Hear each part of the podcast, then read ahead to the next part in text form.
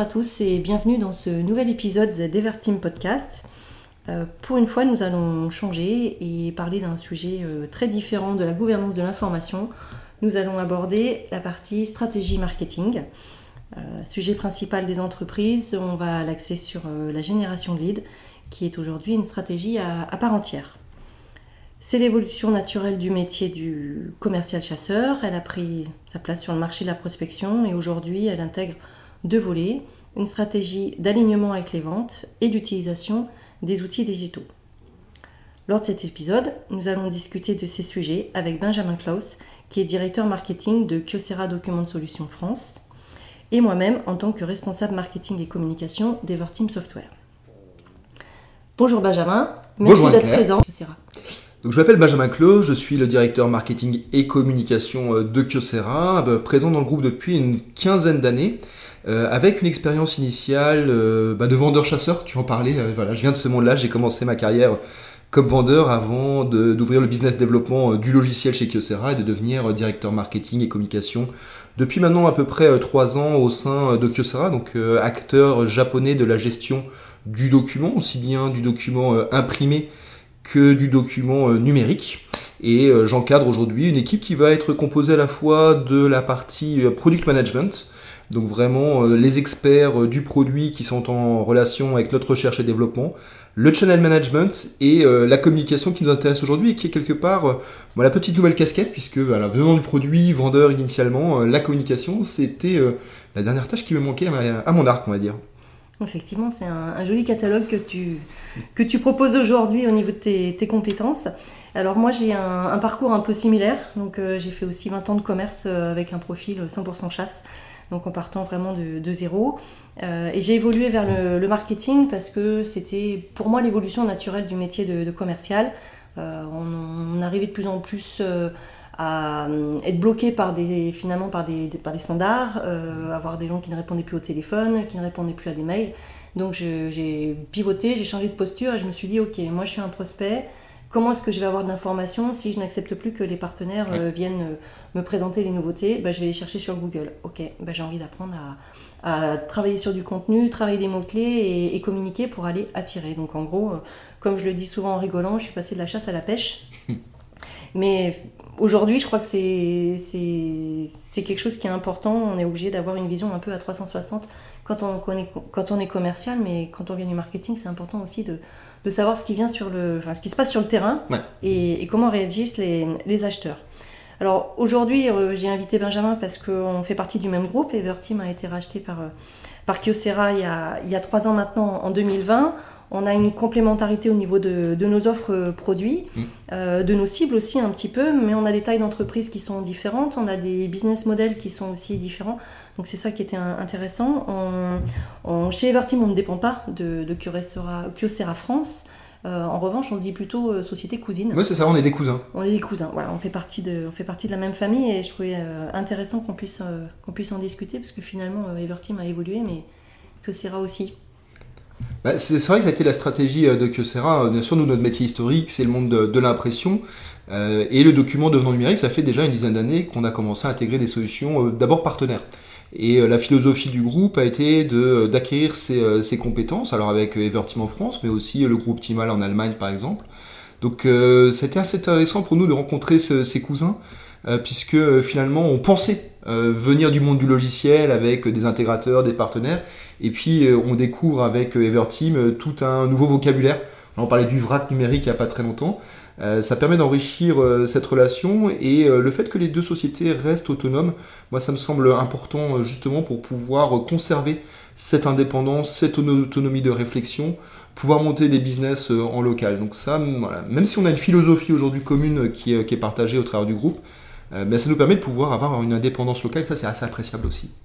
Oui, puis on n'a pas tout à fait euh, les mêmes cibles et, les mêmes moyens, donc c'est ça mm. qui est intéressant parce que finalement on est complémentaires. Vous allez intervenir vraiment en amont de, notre, de nos solutions de gouvernance de l'information et, de l'archivage. Donc euh, on est obligé finalement de réfléchir un peu de la même façon, mais pour s'adresser à des gens qui sont, qui sont différents, d'où l'intérêt de, bah, de mettre en place finalement des, stratégies de, génération de leads, c'est vraiment euh, l'alignement des, ventes et, et du marketing pour, pour développer le business. Et même si en effet les cibles peuvent être différents, on est plutôt sur une cible plus ETI, ce qui est intéressant de voir, c'est que les processus de génération de leads vont globalement converger parce qu'il y a les bonnes pratiques du marché, parce qu'il y a aussi l'attendu des, des, utilisateurs, de nos clients finaux. Donc cibles peut-être différentes, réseaux de distribution différents, mais finalement méthodologiques sont relativement proches. C'est ça. Donc si on revient sur justement la, génération de leads et si on part sur euh, des définitions, parce mmh. que on en parle, on en parle, mais en quoi ça consiste euh, HubSpot dit que c'est un terme marketing qui désigne un processus consistant à attirer des visiteurs et des prospects qui ont émis de l'intérêt pour les produits et les services de l'entreprise, et ensuite de les convertir en leads grâce à une stratégie inbound. Alors on peut compléter par euh, la définition de Salesforce. La lead generation, c'est le processus qui consiste à augmenter les ventes futures en ayant suscité l'intérêt des clients potentiels. Donc au final, c'est une partie cruciale du processus de vente des entreprises. Donc on a réussi en une définition à citer les deux principaux acteurs euh, du marché, à savoir HubSpot et, Salesforce. Euh, et, c'est amusant parce que finalement, ben, on, utilise euh, chacun un outil différent. Chez Everteam, on utilise HubSpot. Et chez, et chez Kyocera, vous utilisez Pardot de Salesforce. C'est ça, exactement, et euh, Salesforce pour la gestion commerciale. Et c'est rigolo parce que des deux définitions, finalement, j'allais te dire, moi, c'est plus celle de, Salesforce euh, qui, me, qui me parle, dans le sens de susciter l'intérêt. Chez Hotspot, euh, il parle finalement de prospects qui ont émis de l'intérêt. Moi, je pense que notre métier aujourd'hui, il est vraiment de créer des, de, cette envie de susciter l'intérêt au travers d'outils qui peuvent être aussi innovants. On en parlera certainement tout à l'heure. donc, je serai assez proche de celle de, Salesforce et euh, tu as déjà pas mal mis en avant euh, l'intégration avec le commerce. C'est là on voit aussi que euh, bah, finalement cette, cette guerre qui a pu exister et que moi j'ai pas connu en vrai, cette guerre commerce-marketing, elle a plus aucune raison de l'être. Déjà parce que les passerelles sont très courantes. On est tous les deux des anciens vendeurs, devenus marketeurs. dans l'autre sens, quand on ouvre un poste marketing, j'ai régulièrement des commerciaux qui me disent bah tiens, moi ça m'intéresserait. J'ai aussi des collègues du marketing qui sont passés aux ventes, dans l'autre sens. Et donc, euh, le fait d'utiliser des outils qui sont euh, communs comme Spot ou euh, Salesforce, ben, ça permet aussi de, bah, de dire que c'est une seule et même équipe aujourd'hui. Oui, une même équipe avec finalement une même plateforme, parce que mm. nous, ce qui nous intéresse, c'est euh, de, synchroniser les informations entre les deux. Alors vous, vous avez un, seul outil, mais nous, on a deux outils parce qu'on a HubSpot sur la partie marketing et on a Salesforce sur la partie CRM. Donc on a relié les deux et finalement, on s'est fait euh, une sorte de plateforme euh, commune mmh. où on va aller plus loin que juste susciter de l'intérêt. On va mettre vraiment en place toute notre stratégie d'inbound marketing via HubSpot en ayant créé du, créé du contenu et créé des événements pour attirer les, les prospects. Mais la moindre information qu'on va avoir sur eux dans le spot va remonter sur Salesforce et va aller alimenter les informations qui mm. vont être accessibles pour les, pour les commerciaux. Donc euh, aujourd'hui, on va pouvoir générer comme ça des, des, rapports qui permettent de dire tel événement marketing a coûté tant, a rapporté tant de contacts et a rapporté tant. Voilà. Et ça permet aussi de, de, de mieux donner, doser euh, nos efforts sur ce, mm. qui, sur ce qui fonctionne. Et tu vois, c'est intéressant que tu parles de ce côté retour sur investissement parce que finalement, pendant longtemps, on a imaginé euh, le communicateur ou le marketeur comme quelqu'un complètement déconnecté de la partie budgétaire. Mais euh, non, euh, c'est là où finalement ce, ce côté commercial qu'on a pu avoir, la recherche d'efficience, le respect d'un budget est important. Donc Parfois, j'ai des gens qui arrivent en effet au marketing en disant c'est un métier de rêve, je vais faire de l'événementiel et puis on va dépenser de l'argent. non, aujourd'hui, on est vraiment gestionnaire et ces outils nous permettent, comme tu le disais, de pouvoir euh, jauger de façon très précise les actions.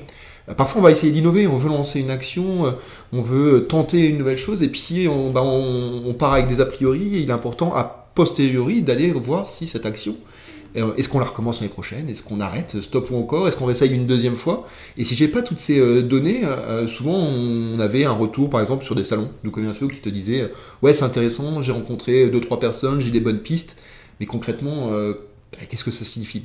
Euh, Et c'est vrai que ces outils euh, nous permettent euh, d'échanger et puis de construire la suite. Moi, ce qui m'a souvent frustré au début, c'était de dire finalement on fait une action, le commercial peut identifier un beau projet, et puis, bah, dans notre métier, tu sais, les contrats, c'est 2, 3, 4 ans. Et parfois, le client te dit, bah, moi, il va falloir attendre 2, 3 ans avant de pouvoir me revoir.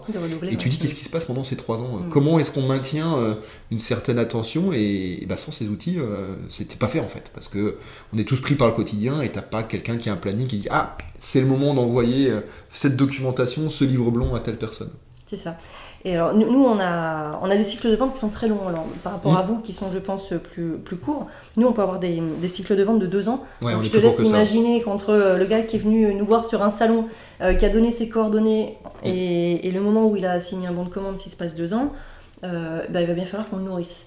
Donc d'où l'intérêt d'outils aussi comme ça, parce que du coup on va savoir euh, par où il est arrivé, donc quelle est la source de, mmh. l'événement euh, ou du contenu qu'il a, a amené, à quelle fréquence il vient nous voir, à quelle fréquence il vient sur le site web, qu'est-ce qu'il regarde, qu'est-ce qui l'intéresse, pour qu'après je puisse lui envoyer d'autres, informations et d'autres, invitations et, le laisser mûrir finalement comme ça, tranquillement, avant de le passer mmh. à l'équipe commerciale. Et tu imagines que sur deux ans, enfin, je veux dire, si on fait pas ça, mais euh, en fait, on va, on, va perdre un, on va perdre un temps fou, on va passer notre temps à faire de la, prospection. Donc aujourd'hui, quelqu'un qui remplit un formulaire de contact chez nous, on est, on est capable de dire d'où il vient. Ouais. Et ça, c'est précieux. D'où il vient, euh, quel est son degré de maturité dans le projet, est-ce qu'il est simplement en veille, est-ce que. Euh, et puis, s'il en veille, quel type de demande il a Est-ce que c'est du livre blanc? Si au contraire, c'est un projet qui est beaucoup plus important, est-ce qu'on est plutôt déjà dans du maquettage? Donc ouais, c'est hyper important et comme, comme tu le disais, on a des équipes aujourd'hui qui, sont quand même relativement euh, petites et donc euh, l'automatisation du marketing c'est un vrai euh, sujet. Alors c'est pas quelque chose de, nouveau, c'est une tendance de fond du marketing, mais peut-être qu'il redescend aujourd'hui sur des services de taille plus plus petite ou plus restreinte, on va dire. Bah, ça dépend, je pense vraiment des, entreprises. Moi, ce que je trouve passionnant dans ce métier, c'est que tu travailles pas tout seul. Et que tu travailles vraiment en équipe avec tout le monde. Donc le marketing, c'est fini à prendre ses plaquettes tout seul dans son coin. Euh, il va aller créer du contenu. Pour créer du contenu, il bah, faut qu'il se rapproche euh, de l'équipe produit mmh. pour savoir quel est le, périmètre fonctionnel, quels sont les, personas, à qui est-ce qu'on va s'adresser. Il va aller voir le commerce pour savoir euh, sur quel secteur géographique ou sur quel secteur d'activité c'est intéressant de peut-être se développer. Il va aller voir le service Customer Success s'il y en a un pour pouvoir proposer peut-être des formations, se rapprocher de l'équipe produit pour savoir quelles sont les nouveautés.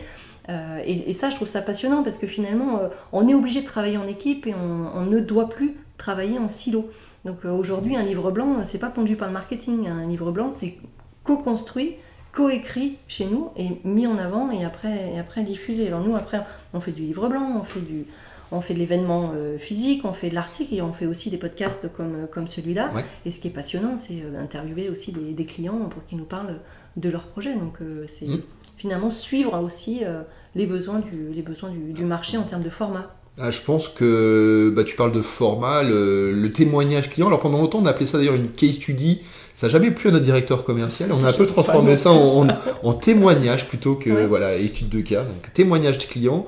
Euh, on en a beaucoup fait pendant des années euh, en écrit. Aujourd'hui, on est vraiment en train d'adopter les codes du B2C finalement. Mmh. Euh, notre métier, nous, on fait que du B2B. Hein. On ne vend pas au grand public et donc on avait un marketing qui était très B2B, voire entre guillemets très sérieux. Euh, donc, comme tu disais, la brochure qui vient du corp, le livre blanc, le salon professionnel. Et puis aujourd'hui, on est en train d'adopter des codes du B2C. Alors aussi parce que mon équipe se rajeunit. J'ai des, voilà, j'ai des gens qui arrivent qui ont 24 ans. Et donc, on va adopter euh, des codes. Là, on s'est lancé sur euh, des vidéos d'unboxing. donc c'est vraiment du code de type B2C. On est en train d'ouvrir une page Instagram. Euh, du tuto. Donc euh, finalement, ce que tu euh, retrouves dans ta vie de tous les jours sur YouTube, eh ben, on, est en train de l'apporter. Et au début, j'avais, je me suis dit, que c'est vraiment notre cible, tu vois? Et puis finalement, quand je regarde les retours qu'on a, alors surtout les retours de nos partenaires aujourd'hui, puisque on est à 80% en indirect. Donc j'ai pas toujours une vision totale du client final, mais le retour des partenaires est très bon en disant, bah déjà, on accroche plus au message, c'est différenciant, c'est plus, c'est plus jeune. Et puis, euh, j'ai plus de facilité à le partager avec mon client final. Donc ça, c'est quelque chose qui revient assez fort sur des vidéos comme les tutos, les unboxings, euh, les démonstrations de fonctions par sketch. On a arrêté de faire euh, la description des, fonctions, on fait un sketch, on fait une mise en situation, et ça, nos revendeurs nous disent, bah, je peux le mettre à disposition de mon client, et il le comprend vraiment. Ouais, ouais, ouais. ouais, ça, c'est chouette, ça, je veux bien que tu me montres, par contre. Sans problème. Non, mais voilà, c'est vrai que c'est ça, qui est, ça qui est riche, c'est que finalement toujours s'adapter, toujours pivoter, toujours réfléchir, regarder ce qui marche, regarder ce qui marche pas. Euh, moi perso, ma, phrase fétiche, c'est ça sert à rien de réinventer la roue. Hmm. En fait, euh, il y a déjà des choses qui existent. Euh, voyons si ça nous convient ou pas. Et, les outils de, marketing automation nous permettent d'avoir justement ce retour sur, sur investissement à notre niveau pour savoir est-ce que ça a marché versus euh, des retours de, de, personnes qui vont nous dire s'ils ont vu la vidéo ou pas, le nombre de vues qu'on va avoir sur YouTube, mais par exemple on ne sait pas qui est-ce qui l'a vu, etc. Donc euh, on va avoir euh, quelque chose pour la visibilité, pour la notoriété, et puis après on va avoir des choses plus dédiées pour les, pour les KPI. Donc il faut avoir cette, cette souplesse de dire je fais des choses pour montrer mon expertise, mais je fais aussi des choses pour montrer aux clients que je connais leur métier et que je leur apporte la, bonne, euh, la bonne solution. Donc on est vraiment, on est vraiment obligé de, de, travailler, euh, tourner, vers le, tourner vers le monde et, connaître ce qui se passe. Alors nous, euh, on n'a pas fait tous ces petits trucs là tu me dis. Ouais, justement, sur, quel type de contenu tu veux aujourd'hui? Alors nous, on est sur du livre blanc. on a fait du, podcast, on a quelques vidéos également, et puis du, du webinaire. Donc globalement, c'est ce qu'on ce qu'on a fait. Ça marche plutôt bien. On fait des on fait peu de salons, ils sont très ciblés. Mmh. En revanche, sur chaque salon, on fait des conférences et là, on a salle comble. Systématiquement, euh, les gens viennent à notre rencontre, ils discutent, on présente un projet client, un partenaire, etc. Et on est vraiment identifié comme, euh, comme des mmh. experts euh, sur, sur nos métiers et, ça c'est important. Je pense que sur les salons aujourd'hui la prise de parole elle est, elle est primordiale ou sur les roadshows qu'on peut faire avec des partenaires technologiques. nous on commence à dire aujourd'hui si j'ai pas de prise de parole je participe pas. Euh, parce que comme tu dis, le rôle c'est d'apporter euh, une expertise. On dit chez vrai qu'il faut être euh, intéressant avant d'être intéressé. et donc c'est vrai que si j'ai pas tant de paroles, finalement, je peux pas démontrer non pas mes solutions parce que c'est pas l'objectif, mais plutôt de parler d'une problématique qui part un client et de type d'approche qu'on peut avoir. Alors, tous les, tous les salons aujourd'hui ne te proposent pas d'ailleurs de la prise de parole. Moi, je suis souvent un petit peu en train de me battre avec eux pour dire arrêtez de nous faire juste un, un truc plan-plan, stand, stand d'affichage. Donc on choisit aussi un peu nos, salons par rapport à ça. On avait arrêté euh, beaucoup les salons pendant la période du Covid, et, puis euh, c'est une des premières choses que j'ai voulu remettre en place dès que, dès ça a repris. Et quand je regarde justement ces retours sur investissement, eh bien on se rend compte que même si ça baisse un petit peu, on a fait un, grand roadshow avec le, le, monde informatique, et eh bien finalement euh, c'est quand même sur ce type d'événement aujourd'hui que j'arrive encore à, à générer le, plus de leads. ça et, les webinars, pareil, après le confinement, on a eu un, sentiment de webinar. Euh, tout le monde en avait fait, et puis tu vois, on en a fait un ensemble sur le vrac numérique, et finalement, on a euh, généré des beaux projets. Donc, euh, la transformation qu'on essaie de faire sur le webinar, c'est au lieu de faire des webinars de 40 minutes sur un sujet, on va plutôt essayer de faire des séries. On a tenté ça cet, cet automne, c'était de faire une masterclass. C'était plutôt cette idée-là, on, on fait 3 fois 15 minutes, beaucoup plus court, et pour que nos auditeurs repartent avec un enseignement. Et ça a plutôt bien fonctionné, ça. Nous, on est allé, euh, pareil, sur les webinaires, on a fait euh, des palanquets. Euh, aujourd'hui, moi, si je me mets à la place de l'utilisateur standard, je, reçois 92 000 mmh. invitations à des webinaires chaque semaine, donc on ne peut pas tout faire. Et comme tu dis, tu t'inscris, tu récupères le replay, puis tu l'écoutes pas systématiquement. et, voilà. nous, on est allé sur le livre blanc Avis d'expert conseil. Mmh sur euh, le témoignage client sous forme de parole d'expert avec, le, avec l'audio et des capsules vidéo en format court. Ouais. Voilà, euh, expliquer. Voilà, c'est quoi cette offre, à quoi ça sert, mm. ou alors juste une définition, etc. Donc, de l'écrit pour montrer notre expertise, mm. donner la parole à un client et faire des petites vidéos pour, euh, pour montrer. Est-ce que tu arrives à jauger de l'utilisation de ces capsules justement par tes forces commerciales? Ça, ça m'intéresse beaucoup. Non, pas encore. C'est vraiment, c'est vraiment très récent, mm. mais c'est quelque chose qu'il faut que je, que je, puisse effectivement euh, chiffrer pour arriver à voir euh, qui ça intéresse et, comment. Donc aujourd'hui, c'est un nouveau projet pour nous, mais hum, je, pense que euh, voilà, on reste quand même sur des, sur des formats qui, intéressent les gens. la capsule vidéo, c'est rapide, tout le monde va sur YouTube au moins une fois par jour pour aller chercher de l'information, même pour changer une roue. Donc on peut s'imaginer que sur le break numérique, aussi. Et le format, le format audio podcast, c'est un format consommable qui s'utilise absolument partout. Donc euh, voilà, on a, on a fait ce, on a fait ce pari-là. On verra, on pourra en reparler d'ici euh, d'ici quelques temps. En tout cas, euh, moi, ce que je trouve intéressant, c'est on est aligné avec les ventes, donc on doit intégrer le marketing dans une stratégie d'entreprise mm. et dans la stratégie de la définition de l'objectif commercial. Parce que le commercial, il peut vendre tout ce qu'il veut. Si derrière le marketing n'est pas aligné avec lui, finalement, ça sert à rien. Ce sont des objectifs, selon moi, qui doivent être construits ensemble, définis ensemble, euh, pour déployer après euh, une stratégie qui va, être, euh, qui va être adaptée et construite sur le, sur le moyen ou long terme selon ce qu'on se, ce qu'on se donne. Donc le, le, marketing et la création de contenu, c'est quelque chose qui doit être euh, vraiment intégré dans l'entreprise avec les différents services. Oui, bah nous on a commencé euh, justement à intégrer, alors c'est plutôt une, démarche de Kyocera Europe pour le coup, mais d'intégrer les commerciaux dans un, outil collaboratif de, de, création ou en tout cas ouais, de contenu et d'utilisation des contenus. Je pense que le problème qu'on a comme beaucoup de marketeurs, c'est de se dire ce que je crée est finalement peu utilisé. Alors j'ai entendu des choses type 80% des contenus marketing ne sont pas utilisés par le, commerce. Euh, j'arrive pas non plus à, le juger, mais on a mis en place donc un, chantier où euh, on a un outil en ligne qui permet à un commercial qui est en phase de découverte de euh, d'avoir une synthèse en fait des outils qui existent, qui ont été créés par la France ou par mes collègues italiens par exemple. Et donc ça c'est quelque chose qu'on leur a présenté sur lequel ils ont tout de suite accroché parce que ça a été fait par leur père aussi. Donc aujourd'hui, euh, lorsque j'ai un commercial qui va appeler par exemple un hôpital, il peut se connecter sur cet outil et puis euh, ensuite faire une entrée par la problématique du client, peut-être par aussi le type d'interlocuteur qu'il va avoir. Et là, l'outil va dire, bah tiens, tu es en train d'interroger un chef de service d'un hôpital. Voici peut-être les questions types et sache que en Norvège, il y a cet hôpital qui a été équipé avec cette solution. Donc non seulement ça lui permet de pouvoir retrouver les outils d'aide à la vente ou de génération de contenu au moment de son cycle de vente, mais en plus de pouvoir retrouver des choses qu'on n'a pas fait en France. Et ça, euh, j'ai plutôt aujourd'hui des, bonnes, euh, des bons feedbacks de leur part. Alors après, c'est toujours pareil, le premier retour est bon, et on est en train d'essayer de traquer justement dans Salesforce l'utilisation de, cette, de cet outil. Donc euh, je pense que nous, on ne les fait pas participer assez à la création de contenu. C'est-à-dire qu'on a des gens qui sont assez seniors, euh, qui connaissent parfaitement leur métier et qui on pourrait beaucoup plus les solliciter en amont. Euh, déjà, je pense parce que leur rapport euh, au problématique client il sera peut-être meilleur que le nôtre. Et, aussi pour ben, les motiver beaucoup plus à l'utiliser. Donc ça, c'est un apprentissage. Voilà, ce que j'apprends aujourd'hui aussi dans la discussion, c'est ça, c'est c'est pas qu'une question d'alignement, on est aligné avec mon homologue commercial, notamment pour faire des campagnes où on sait qu'on va pas gérer des leads qui peuvent pas être traités. Euh, je pense que c'est plus une question même d'embarquement et, d'essayer de leur trouver un peu de temps pour, pour les dégager aussi du quotidien. C'est vrai que quelque part, ils sont tous les jours dans les offres, etc.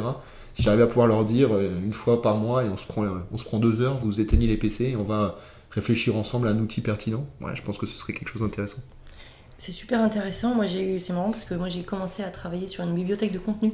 Ouais. Pour pouvoir justement euh, euh, recenser tout ce qu'on a, parce qu'en fait on a plein de choses. Hmm.